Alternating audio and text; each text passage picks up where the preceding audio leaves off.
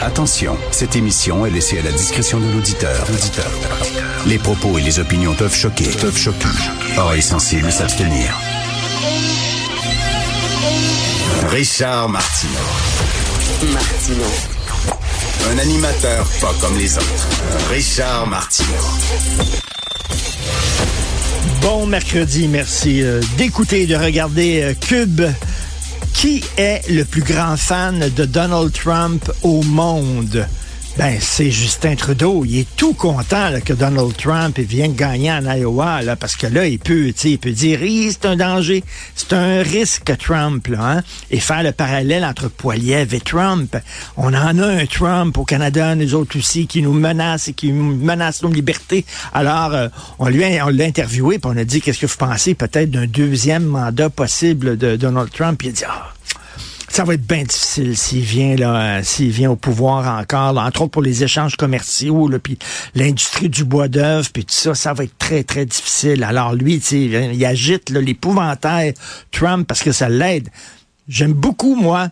J'aime beaucoup la réponse de Pierre Poilievre. On a demandé à Pierre Poilievre et Pierre Poilievre a dit, écoutez, je contrôle, je contrôle pas ce qui se passe aux États-Unis. C'est hors de mon contrôle. Moi, je m'intéresse au Canada. Moi, je vais être premier, premier ministre du Canada. Et là, je vais pouvoir contrôler ce qui se passe ici. Et ne demandez-moi pas qu'est-ce qui va se passer aux États-Unis. C'est pas mon pays. Il dit Justin Trudeau est pas capable de contrôler le Canada comme du monde. Et moi, je veux le contrôler. C'est une très bonne réponse. En disant, regardez, ce qui se passe aux États-Unis, c'est comme ce qui se passe au Danemark, en Norvège ou tout ça. Là. À un moment donné, là, on ce qu'on peut. Mais là, Justin Trudeau, tout content de sortir l'épouvantail Trump. Je veux vous parler d'un livre. Ça va m'arriver de temps en temps de vous parler d'essais que je lis parce que soit vous les conseiller ou soit pour vous euh, euh, transmettre les idées dans ces essais-là, parce qu'il y a plein, plein, plein d'essais qui sont publiés très intéressants qui nous permettent de mieux comprendre le monde actuel. Et ça, c'est un livre euh, qui est sorti en France, qu'on peut trouver ici dans nos librairies, Les dépossédés. Les dépossédés d'un gars qui s'appelle Christophe Guilly. Il est géographe, il est essayiste, c'est un intellectuel français, Christophe Guilly. Et ce qu'il dit dans ce livre-là, c'est très intéressant. Les dépossédés, c'est qui? Ben, c'est la classe moyenne. C'est euh, ceux qu'on appelle monsieur et madame tout le monde, le monde ordinaire. C'est qui le monde ordinaire? Ben, c'est les gens qui appartiennent pas à l'élite financière, l'élite artistique, l'élite culturelle, l'élite médiatique. Euh, il dit qu'ils sont dépossédés. Pourquoi? Parce qu'ils sont dépossédés géographiquement, parce qu'on les pousse hein, à l'extérieur des grandes villes. Euh, les grandes villes de plus en plus, regardez, hein, que ce soit New York, Paris, Londres, Montréal, toutes les grandes villes se ressemblent. C'est de plus en plus Boboland. Hein, de plus en plus, c'est ça. Alors, c'est soit des gens euh, jeunes professionnels euh, dans le milieu des médias, dans le milieu de la finance, regardez les condos partout, puis tout ça, ou alors des gens très pauvres, mais, mais les gens avec des familles, monsieur et madame tout le monde, les gens ordinaires, ils ont plus les moyens de vivre dans le centre-ville, donc on les, on les on les tasse tout le temps de plus en plus loin. Là, c'est rendu première couronne et même des fois deuxième couronne, un peu plus loin, euh, parce que c'est très difficile de vivre dans le centre-ville. Donc, ils sont dépossédés de façon géographique, mais ils sont aussi dépossédés de façon culturelle, c'est-à-dire qu'ils ne se reconnaissent plus dans certains médias. Il écoute les médias, c'est comme si les autres étaient pas là. Il dit, euh, et là, Christophe Guilly dit, pourtant, ce sont les gardiens de la démocratie, les gens ordinaires, monsieur et madame tout le monde. Ils ont les deux pieds bien plantés sur le plancher des vaches. Puis des fois, ils écoutent les médias, puis ils disent, écoute mon point de vue, non seulement il est pas pris en compte, mais on dit que je suis un tata. On dit que je suis un nono, par exemple. Euh, on, nous dit l'immigration, c'est fantastique, ça va régler tous les problèmes. faut ouvrir les vannes, tu sais, parce que il y a une certaine élite qui profite de ça. Euh, l'élite patronale financière veut des immigrants parce que ça, ça, ça met les, ça tire les salaires vers le bas. Euh, les immigrants sont moins bien payés que les autres travailleurs. Fait que les autres, ça fait leur affaire. regardez Justin Trudeau, il en faut des immigrants, il en faut, vraiment une décision très idéologique. Monsieur, madame, tout le monde dit, on n'est pas contre les immigrants, mais à un moment donné, il faut tenir compte de notre capacité d'accueil. Vous êtes raciste, vous êtes xénophobe, fermez vos yeux, ça n'a pas de bon sens. Et là, ils écoutent les médias encore, euh, monsieur, madame, tout le monde, puis on leur dit, il n'y a plus de sexe, il n'y a plus d'hommes puis de femmes. Là, les autres disent, mais je m'excuse, mais je regarde autour de moi, puis je vois des hommes, je vois des femmes, puis des hommes qui accouchent. Ben, il y en a pas, ça n'existe pas, un homme qui accouche. Euh, moi, je suis fermier, puis je m'excuse, mais mon bœuf n'a pas accouché, c'est la vache qui a accouché puis euh, le cochon n'a pas accouché, le porc, c'est la truie qui a accouché. Euh.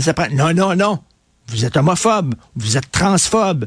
Alors, c'est ça. Lui, il dit, Christophe Guilly, de plus en plus, monsieur, madame, tout le monde dit, ben là, on n'est plus présent dans les grands centres on n'est plus présent euh, dans certains médias euh, qui ne tiennent pas compte de nos propos. On se fait traiter de raciste, de transphobe, d'homophobe si on n'est pas d'accord avec les gens de l'élite.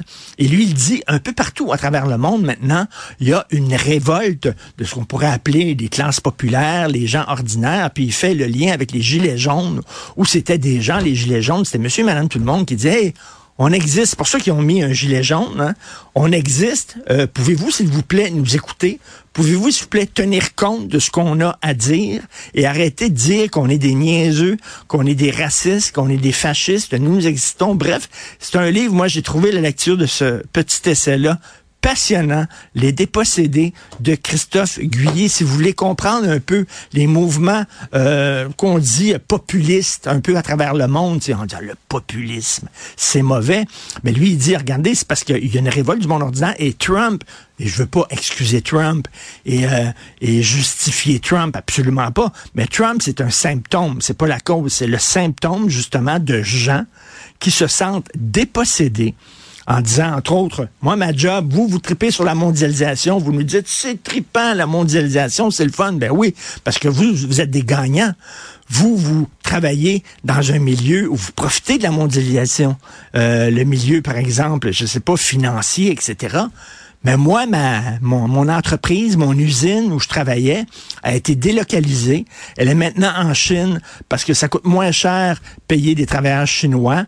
Moi, j'ai plus de job. Et euh, Joe Sixpack aux États-Unis dit, ben moi, je suis un perdant de la mondialisation et arrêtez de me dire que c'est fantastique. Donc, ces gens-là ne se reconnaissent plus dans le discours d'une certaine élite. Ils sont dépossédés euh, culturellement, géographiquement. Euh, ce sont des déclassés et c'est pour ça des fois que ben ils s'en il se tourne vers des gens populistes comme Donald Trump. Comme je le dis, je n'excuse pas Donald Trump, je dis pas que c'est un grand politicien, moi, me fait pas mal freaker, mais sauf que pour comprendre sa popularité, Bien, c'est ça, c'est des gens qui sont dépossédés. Et je veux aussi vous parler euh, d'un texte que j'ai vu dans le Figaro. Chine, Inde, Moyen-Orient, les violences contre les chrétiens augmentent partout dans le monde. Alors, c'est un texte assez hallucinant sur la christianophobie. On n'en parle pas, on parle beaucoup l'islamophobie, on en parle énormément, hein? mais la christianophobie, on n'en parle pas. Plus de 360 millions de chrétiens dans le monde subissent un niveau élevé de persécution et de discrimination en raison de leur foi et de plus en plus sont contraints de fuir leur pays d'origine. Comment ça, on ne parle pas de ça? Et euh, en Inde, par exemple, les chrétiens sont persécutés. Euh, ils sont, euh, il y en a qui sont tués, il y en a qui sont emprisonnés. Même chose un peu partout en Syrie, dans plein de pays. Là, puis finalement, dans ce texte-là, dans le Figaro, on fait la liste des pays où les chrétiens sont persécutés. Il y en a énormément. Écoutez, là, c'est ça, je reviens là-dessus. En 2023, 365 millions de chrétiens se trouvent fortement persécutés et discriminés dans 78 pays. Comment ça se fait qu'on ne parle pas de ça? Est-ce que c'est parce que, je sais pas, la religion chrétienne, c'est c'est surtout des blancs? Euh, on parle beaucoup d'islamophobie, on ne parle pas de ça. Pourtant, actuellement, dans le monde, la, minorité la plus religieuse, la minorité religieuse la plus persécutée au monde, ce ne sont pas les musulmans, ce sont les chrétiens et surtout dans les pays musulmans.